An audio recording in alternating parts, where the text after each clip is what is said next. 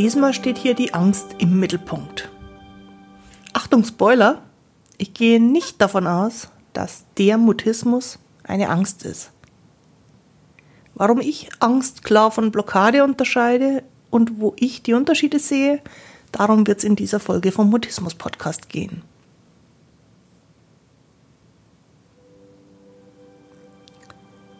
Ich bin Christine Winter und ich hatte selektiven Mutismus, bis ich Mitte 30 war. Heute unterstütze ich andere beim Mutismus verstehen, vor allem Erwachsene, die ihre Sprechblockaden hinter sich lassen wollen, aber auch Familienangehörige und professionelle Helfer. Mutismus bedeutet, dass Kommunikation nicht geht, obwohl du eigentlich schon sprechen kannst. Aber je mehr du es willst, desto weniger geht es. Mutismus ist das medizinische Wort für psychisch bedingte Sprechblockaden.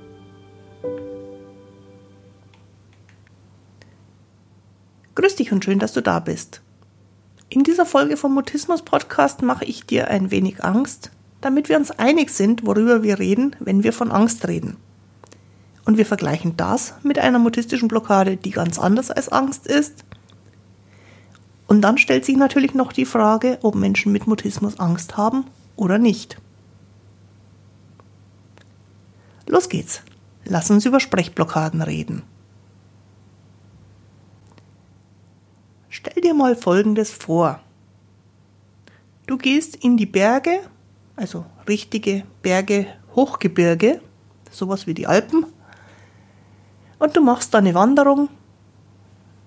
Solche Wanderungen gehen immer relativ gemächlich los und werden dann steiler und anstrengender.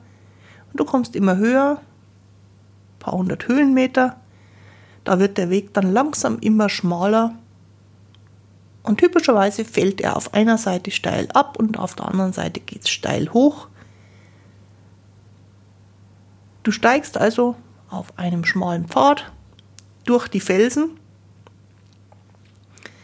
Höhenmeter für Höhenmeter, es ist recht anstrengend. Und dann kommst du an eine Schlucht. Und Schlucht bedeutet ja, da geht es nicht weiter, da geht es weit runter. Dein Wanderpfad geht auf der anderen Seite dieser Schlucht weiter und wir nehmen mal an, da sind so vier Meter dazwischen.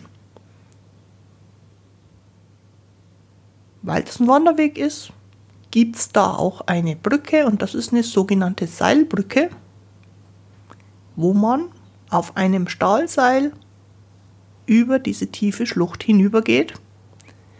Also eins, ein Stahlseil zum drauflaufen, zwei Stahlseile auf Handhöhe, um sich dran festzuhalten. Natürlich sichert man sich dort auch mit einer Kletterausrüstung, dass man nicht versehentlich runterfallen kann. Und die nächste Aufgabe, um diesen Weg fortzusetzen, ist also, diese Schlucht zu überqueren. Wenn du an den Rand der Schlucht rangehst und runterschaust, dann geht's da verdammt weit runter. 30 Meter, 40 Meter. Gibt Schluchten, die sind 70 oder 80 Meter tief. Du stehst da, die Schlucht ist da. Das Einzige, was dich vom Weitergehen trennt, ist dieses Stahlseil mit den Festhalteseilen zum Rüberbalancieren. Und wenn du ansatzweise so bist wie ich, dann mach dir diese Vorstellung von, ich stehe an einem Abhang, ich muss da drüber, es sind vier Meter, also viel zu weit, um es mit einem Schritt zu erledigen. was du da jetzt spüren wirst, ist ein körperlicher Ausdruck von Angst. Und selbst wenn das Bild jetzt nur in deinem Kopf entstanden ist, wird dein Körper so reagieren, als ob er dich darauf vorbereitet, sowas tatsächlich zu erleben.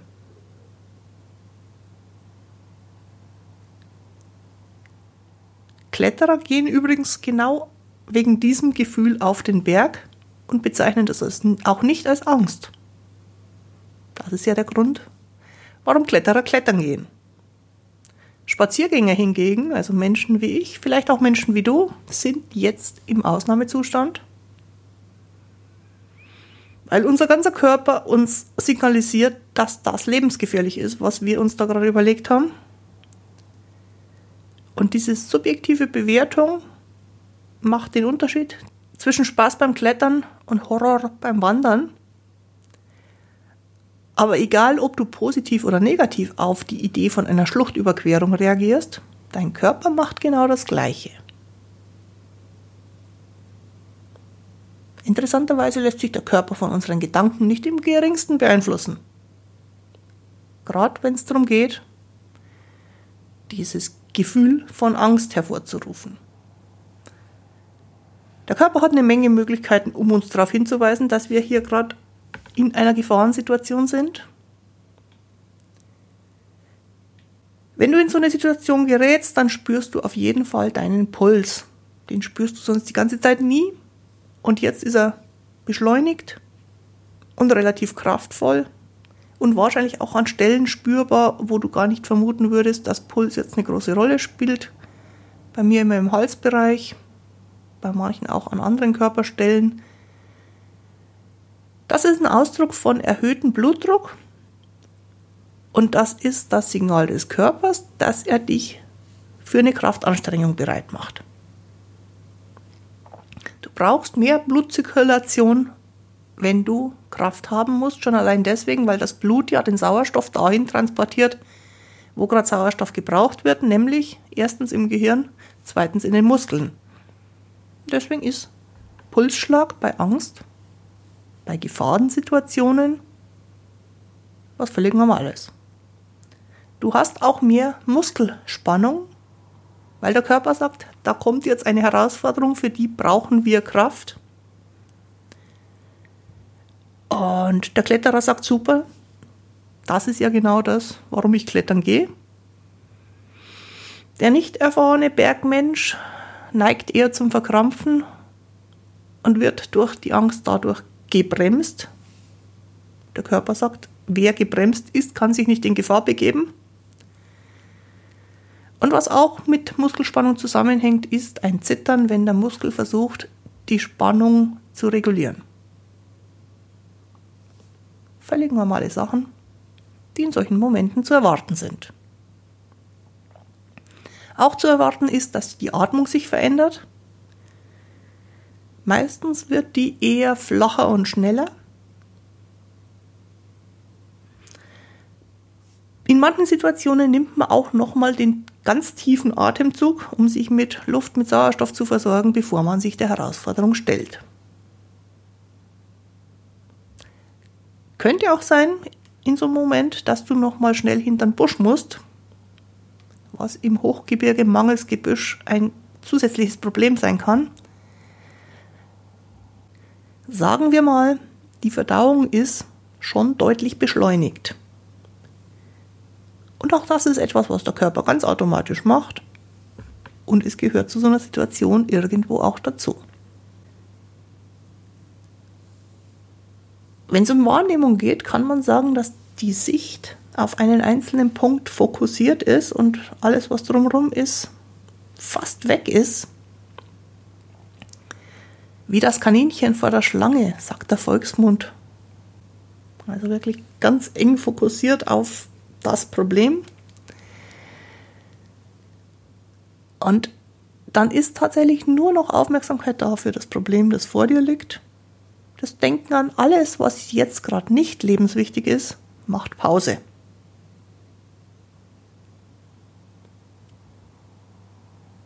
Der Körper fährt alles an Stressbotenstoffen auf, was er zur Verfügung hat und flutet damit das Gehirn die wichtigsten beiden Stresshormone dazu sind Adrenalin für schnelle Kraft und Cortisol, das hilft für eine längere Ausdauer.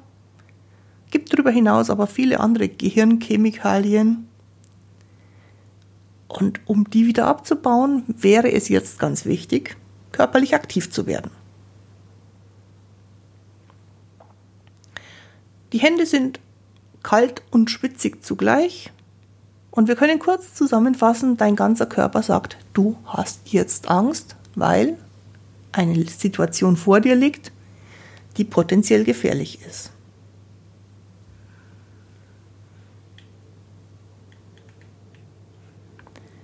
Akute Gefahrensituationen müssen uns Angst machen. Da geht es darum, Energie für schwierige Momente bereitzustellen. Da geht es darum, auf etwas, was uns gefährdet, schnell und fokussiert zu reagieren. Deswegen kriegen wir um uns herum relativ wenig nur noch mit. Und so eine akute Angst in einer potenziell gefährlichen Situation ist keine Krankheit, sondern ein Lebensrettungsprogramm unseres Körpers. Wenn wir so eine Herausforderung dann geschafft haben, also du bist über die Seilbrücke drüber gekommen, es ist nichts Schlimmes passiert. In solchen Situationen flutet uns unser Körper mit nochmal mehr Botenstoffen. Das gibt dann so dieses High-Gefühl, wenn man eine Herausforderung geschafft hat.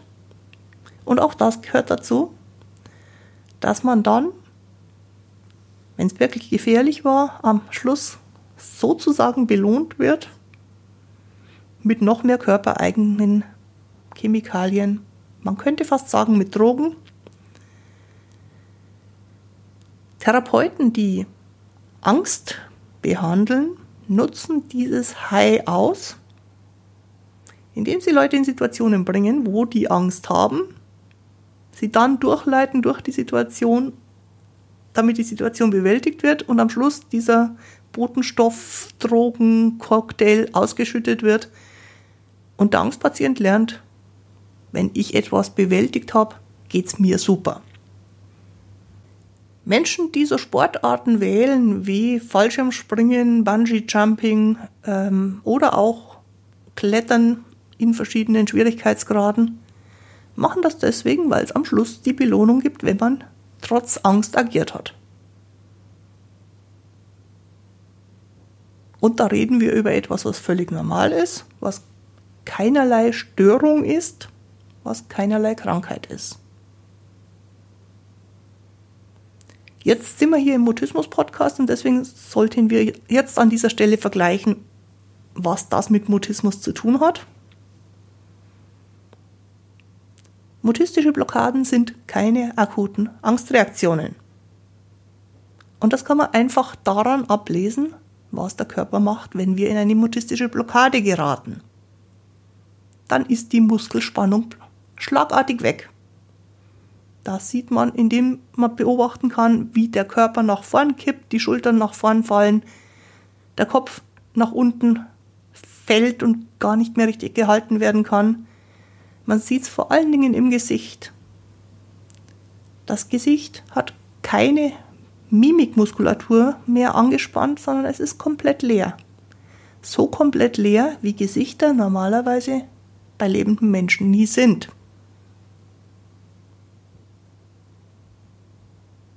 Die Atmung ist kaum noch beobachtbar von außen, ist kaum noch wahrnehmbar und hört zwischendurch auch manchmal tatsächlich ganz auf.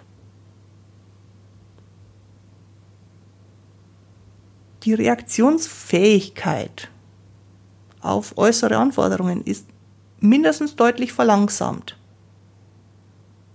Die bewusste Handlungsfähigkeit ist komplett weg. Die Wahrnehmung für den eigenen Körper, also für alle diese Signale, die der Körper geben könnte, ist mindestens stark reduziert. Manchmal vergehen Phasen, auch längere Phasen, wo überhaupt keine Wahrnehmung von Körper mehr da ist. Und das alles ist genau das Gegenteil von einer akuten Angstreaktion. Auch das ist eine Schutzfunktion vom Körper,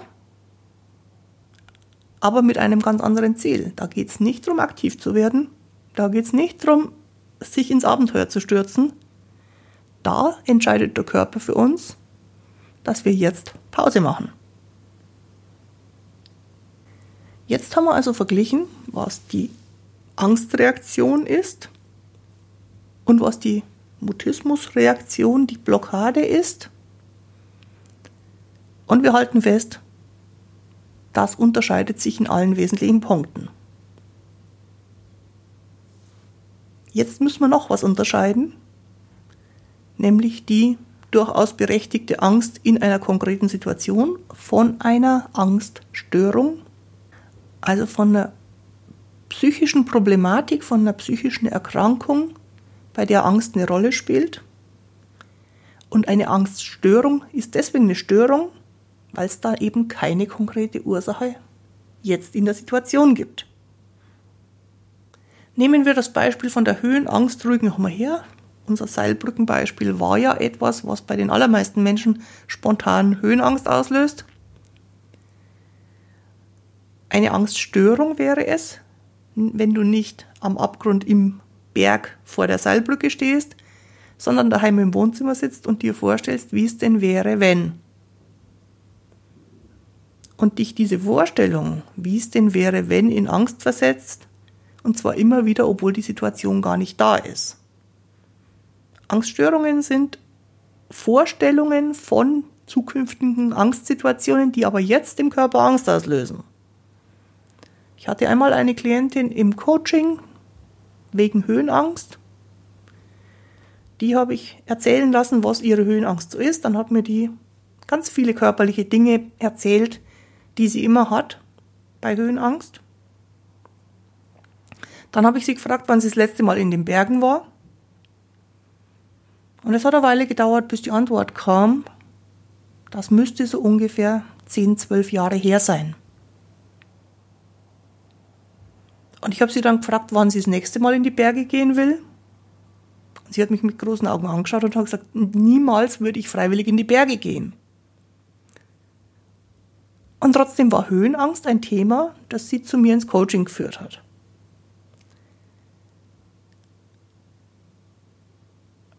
Viele Menschen haben irgendwelche solchen Ängste vor Dingen, die mal eintreten könnten, aber eigentlich nie eintreten, weil man sie aktiv vermeidet. Anderes Beispiel, eine Klientin mit Reiseangst. Die hatte eine Vielzahl von Sorgen rund ums Verreisen, vor allen Dingen ums Verreisen mit Flugzeugen. Und deswegen ist sie daheim geblieben oder nur mit dem Auto an Badesee gefahren im Urlaub war aber ganz sicher, dass eine Reise im Flugzeug eine absolute Katastrophe wäre. Und allein die Vorstellung, sie würde ein Flugzeug betreten, hat bei ihr die Angstsymptome gemacht, wie bei jemandem, der tatsächlich eine Reise im Flugzeug antritt und sich jetzt, weil es ein Abenteuer ist, angespannt fühlt, vielleicht auch ängstlich fühlt, weil er jetzt gerade im Flugzeug sitzt. Viele Angststörungen bestehen darin, dass wir die Situation vermeiden und gleichzeitig im Kopf unendlich wiederholen. Und dann macht der Körper das, was er normalerweise nur in wenigen Ausnahmesituationen irgendwann im Leben mal machen müsste, permanent. Und Angstsymptome werden chronisch, obwohl es gar keine Situationen gibt, in denen das Sinn machen würde. Das ist sehr vereinfacht dargestellt das Thema bei einer Angststörung.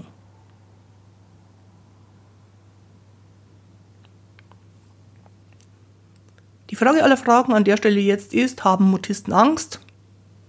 Und die Antwort ist selbstverständlich. Auch Menschen, die von Mutismus betroffen sind, haben akute Angst, wenn sie in einer Gefahrensituation sind. Das ist eine der menschlichen Grundemotionen und das ist ein Körperprogramm, das in allen Menschen drinsteckt. Was bei Leuten, die mit Mutismus aufwachsen, im Laufe der Kindheit dazu kommt, sind sogenannte Erwartungsängste. Das haben wir als kleine Kinder noch nicht, weil wir als kleine Kinder noch nicht vorhersehen können, dass Situationen sich wiederholen und immer wieder gleich doof ablaufen werden aber so ungefähr ab acht Jahre wird Kindern bewusst, dass sie ein Problem haben. Sie haben die Erfahrung gemacht, dass sie aus heiterem Himmel immer wieder handlungsunfähig werden. Und dann entsteht so eine Erwartungsangst, dass sich das in jeder beliebigen Situation wiederholen kann. Das ist ja beim Mutismus so. Und von da an spielt die Angst im Leben auch eine Rolle. Und wir müssen ganz klar trennen, was ist der Angstanteil, die Erwartung, dass man wieder handlungsunfähig wird. Und was ist die Handlungsunfähigkeit selber, die mutistische Blockade. Was Mutisten natürlich auch haben können, sind alle Dinge, die andere Menschen auch haben. Und Mutisten können selbstverständlich auch Angststörungen mit einem spezifischen Angstinhalt haben. Höhenangst, Reiseangst. Angst vor Spinnen, Angst vor Spritzen, Angst vor allem Möglichen, was im Leben so daherkommen kann. Dazu muss man sagen, dass Mutisten natürlich eine enorme Stressbelastung im Alltag haben und das begünstigt sowohl die akuten Angstreaktionen, also dass man überreagiert, wenn eigentlich gar nichts Schlimmes vorfällt, als auch die chronischen Angststörungen ganz erheblich.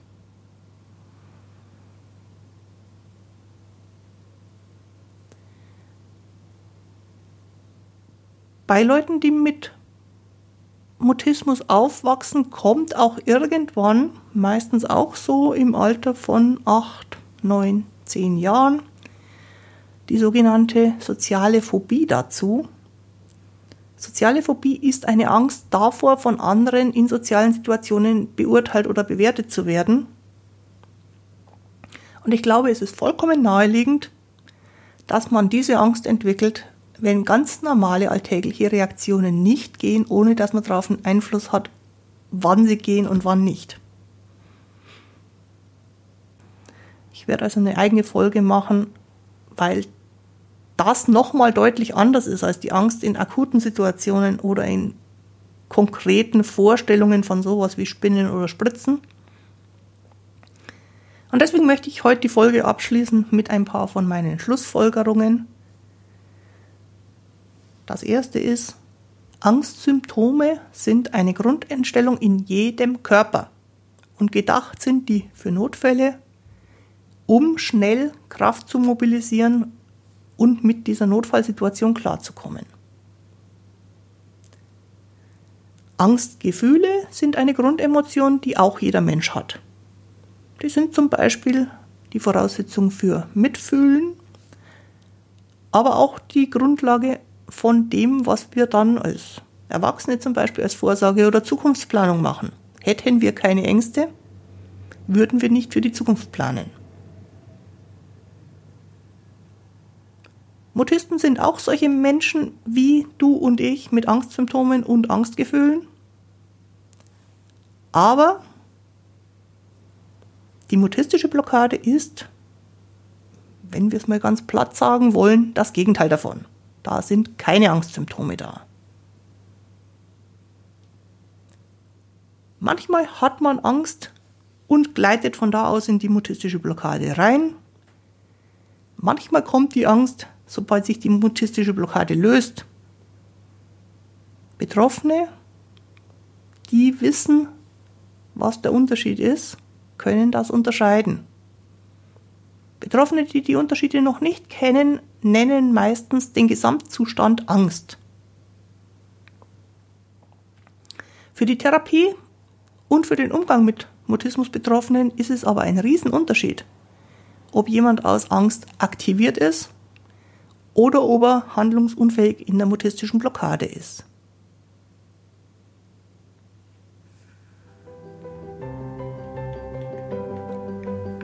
Auch die heutige Folge findest du wieder auf meiner Internetseite christinewinter.de-mutismus-podcast. Lass mir gerne einen Kommentar da mit deinen Gedanken, mit deinen Themenwünschen oder auch mit Fragen, die ich in der nächsten Folge beantworten kann. Jetzt wünsche ich dir wie immer eine gute Zeit. Bis zum Wiederhören. Tu dir gut. Deine Christine Winter.